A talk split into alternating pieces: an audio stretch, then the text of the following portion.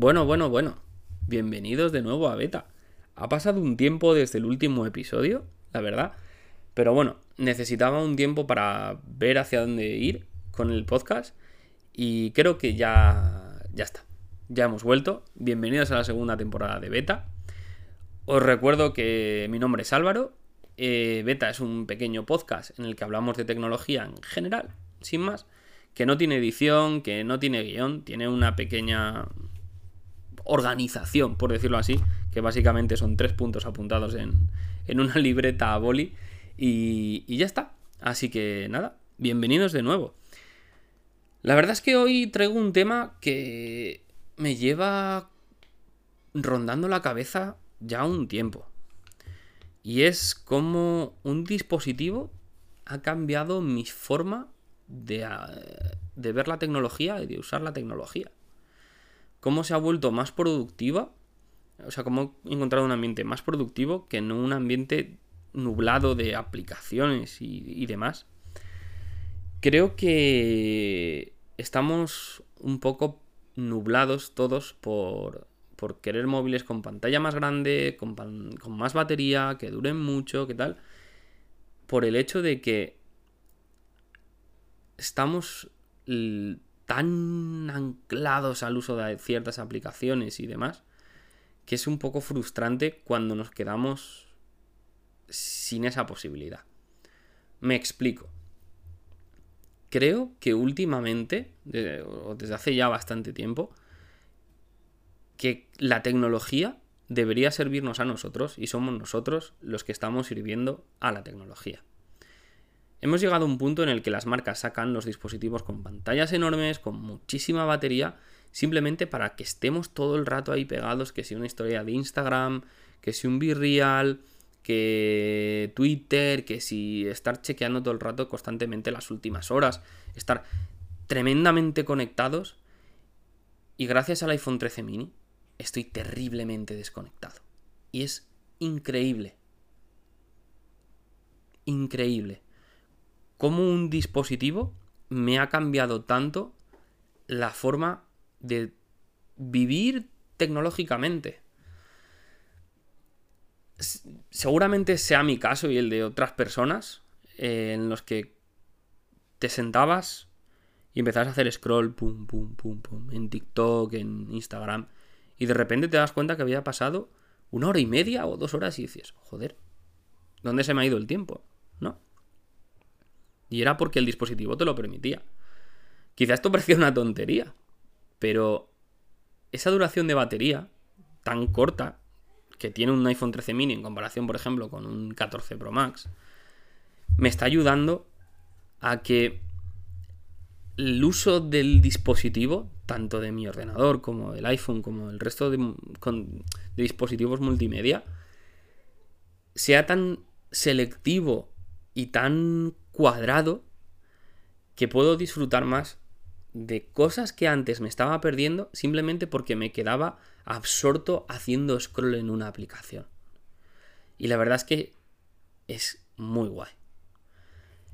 Al menos en mi caso, mis niveles de estrés y de ansiedad se han empezado a reducir bastante, al menos al nivel tecnológico, porque, porque me siento como desvinculado, un pelín más libre de, todo esto. Es decir, el no salir por ahí y decir, ah, voy a chequear mi feed de Instagram un segundo mientras voy en el bus o en el metro, no sé qué, tal y cual.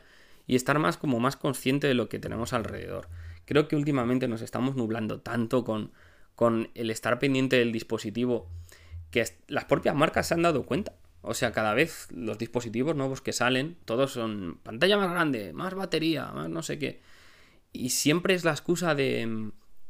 Eh, ¿Te va a hacer más productivo? ¿Te va a hacer... No, en realidad no. O sea, lo que, lo que hace un móvil con pantalla grande y más batería, al menos en el 90% de las personas, creo yo, es mantenerte enganchado a lo que la marca quiere.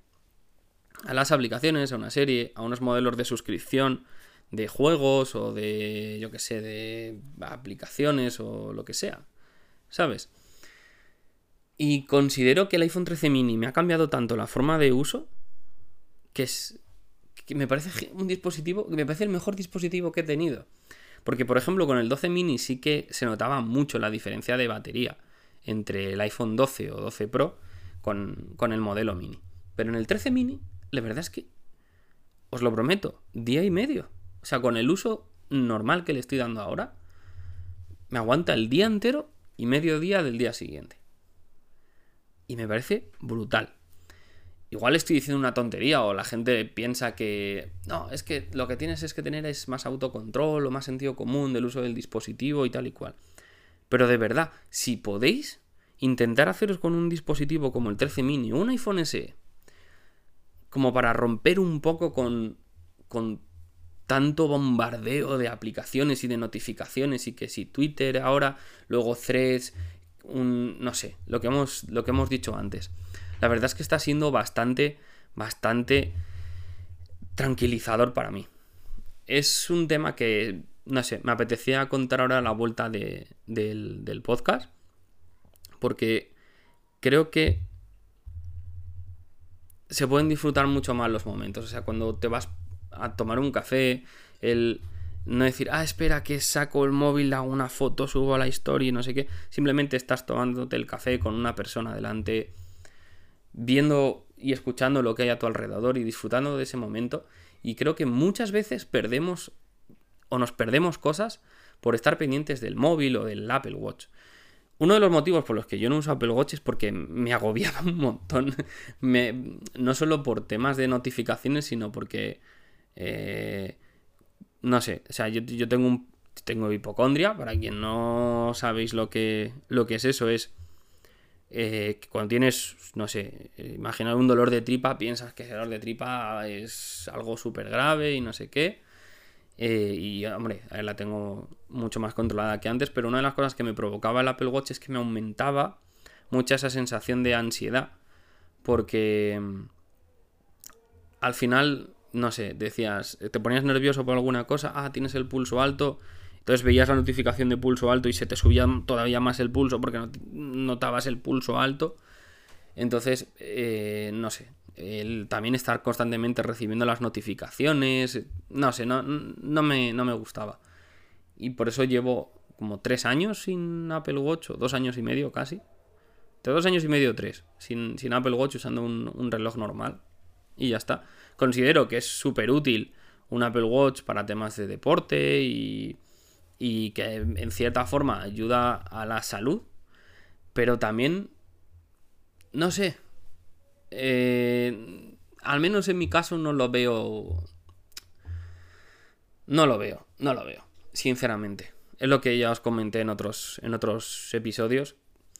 Y, y bueno, después de este tema así como un poco raro o distinto, pero que me apetecía, me apetecía tratar, eh, no sé, comentarme vosotros qué, opináis sobre si, si creéis que, que últimamente la, tecnología está como muy centrada en, atarnos a, a ella y el estar nosotros sirviendo a la tecnología más que la tecnología sirviéndonos a nosotros. Porque realmente cuánto... O sea, de los que, de los que se compran el último iPhone o tenemos un iPhone de última generación, o tenemos un iPhone, que leches, o un Pixel, o un Samsung.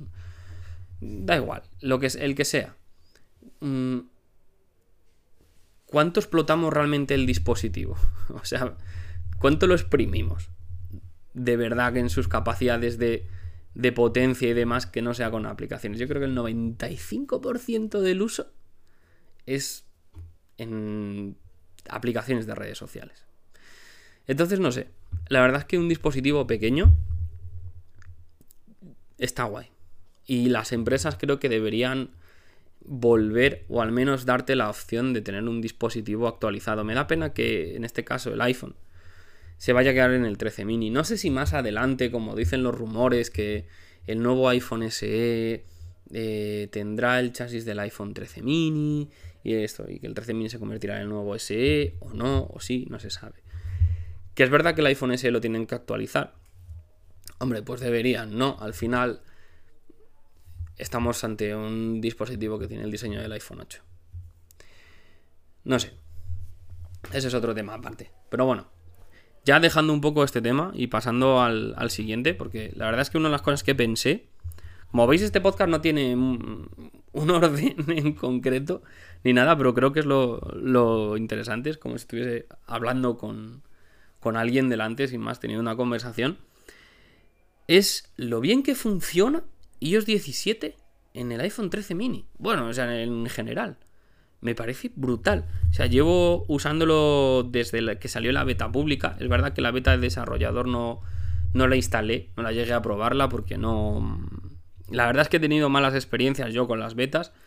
Eh, en el iPhone 7 Plus se me estropeó. En el iPhone 10 mm, tuve que restaurar una cantidad de veces considerable. En los iPhone 11 me iba fatal. Entonces siempre ya me espero a las betas públicas. Y, y, es que funciona increíble. Incluso os diría que mejor que iOS 16. O sea, estoy flipando. Estoy flipando porque creo que una de las cosas que, que a mí más me estaba mosqueando de, de, de, de iOS en los últimos dos años es que tampoco teníamos unas novedades súper tochas a nivel de uso que digas, oh madre mía, me cambia muchísimo cómo uso el dispositivo y demás.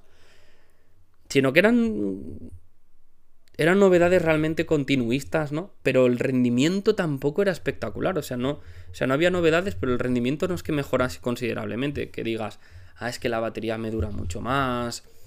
O me va súper bien. La verdad es que iOS 16 para mí ha estado lleno de bugs de cosas raras, de que de repente se me desaparecían los widgets de la pantalla, me duraba muy poco la batería, intentaba rotar el dispositivo y se quedaba totalmente tostado y tenía que reiniciar. Y eso, que con la experiencia de trabajo que, que yo he tenido trabajando en Apple y con dispositivos de Apple, es que todos los dispositivos nunca le instalas una copia de seguridad, les hago un reseteo con ordenador cada X tiempo, ¿no? Pero al final cosas que aprendes de, del propio trabajo. Y iOS 16, ni reseteos, ni sin volcar copia, ni volcando copia, iba fatal. iOS 17 no me ha dado ni un solo problema. El dispositivo se me calienta mucho menos. La batería, la verdad es que me dura lo que hemos dicho, en torno a un día, día y medio. Eh, el uso ha mejorado considerablemente, o sea, no el uso como tal, sino decir, no tengo apenas bugs y estamos en una beta pública en la 2, que por lo menos habrá en torno a 4 o 5, yo creo, betas públicas. Porque sí, estamos a un mes de la nueva keynote, más o menos, un mes y una semana normalmente. Suele ser entre la primera y segunda semana de, septiembre. Estamos a domingo 6 de agosto. Y ya estamos a un mes. O sea, estamos a un mes de ver las nuevas versiones de, de, de iOS, de MacOS Sonoma y de, del Apple Watch, de WatchOS. La verdad que la última, esta de WatchOS y iPadOS, me interesa poco o nada. Pero iOS 17 va tan bien que tengo unas ganas terribles de que salga ya. De que salga ya y poder. Porque es verdad que iOS 17 tiene una cosa muy curiosa. Y es que las novedades que trae fuerzan un poco a que tengas iPhone. O sea, no tú, sino el resto de gente. Quiero decir, que, que notes que te estás quedando atrás con un iPhone 8, un iPhone 10, ya. Que es un iPhone que perfectamente va a rendir bien ahora, pero las novedades como AirDrop o cosas así que han salido que solo están ¿no? Que solo están aquí. Ah, no sé, como que tengo esa sensación, ¿no? De, que Apple está como forzando un poco a que la gente se, actualice y, sobre todo a, a, a, que más gente se pase al iPhone, ¿no? Porque al final son novedades que tú puedes usar si otra persona tiene el iPhone, si no, no. Entonces, es curioso, es curioso. Pero bueno, la verdad es que eh, queda un mes, veremos los iPhone 15. La verdad es que mm, tengo interés simplemente por saber si va a salir ese iPhone 15 Ultra, ya va a salir en el iPhone 16 o qué. Eh, no me gustaría nada que vuelvan a hacer esta distinción de cámaras otra vez como pasó en los iPhone 12 Pro y 12 Pro Max, que el 12 Pro Max tenía ligeramente mejor cámara porque el sensor iba estabilizado y era un pelín más grande y en el 12 Pro no. En el 13 ya eso no pasaba, en el 14 tampoco. Pero tiene pinta de que en el 15 el Pro Max va a ser el único que tenga la cámara telescópica. Y no me gusta porque te están forzando un dispositivo con pantalla grande, que es lo que hemos estado hablando antes, que todo al final te fuerza a, a un dispositivo más grande, no sé qué, ta, ta, ta, para estar como más pendiente de, de, del dispositivo y no me gusta, sinceramente. Ojalá el iPhone 15 Pro y el, y el 15 Pro Max sean iguales. Lo que sí está claro es que el nuevo diseño, el de la Dynamic Island, va a llegar a todos los dispositivos. Esperemos que de una vez en los iPhone 15 básicos y 15, o sea, el 15 y 15 Plus tengan algo más de 60 Hz de pantalla. Eso es una cosa que sí que he notado bastante cuando, cuando he pasado de un, de un Pro a un al Mini y es, son los hercios de pantalla. Pero bueno, a ver, tampoco es un drama. No sé. Pero sí que es verdad que en, muchas gamas de Android mucho más baratas y, demás, al menos tienes 90 Hz. Y sería lo lógico. ¿Llegará? Seguramente no. Porque Apple es como es. Y ya está. Pero bueno.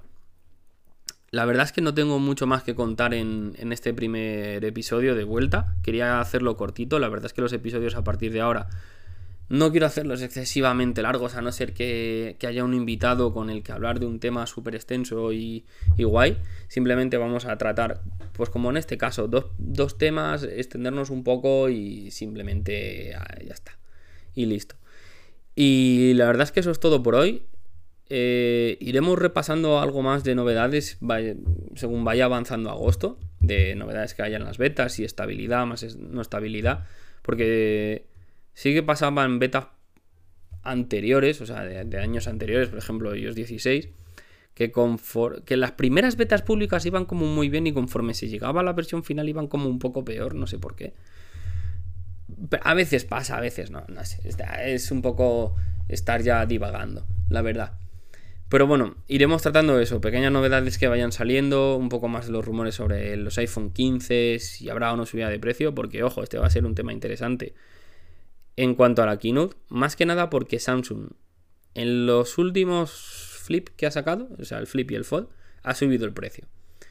Y creo que nos estamos acercando a un punto en el que ya llegar a que un iPhone 15 Pro ronde los 1400 y pico euros y el Pro Max 1500 y pico, que se acerque ya a lo que te cuesta un MacBook Pro de 14 pulgadas, uff, duro, no lo veo.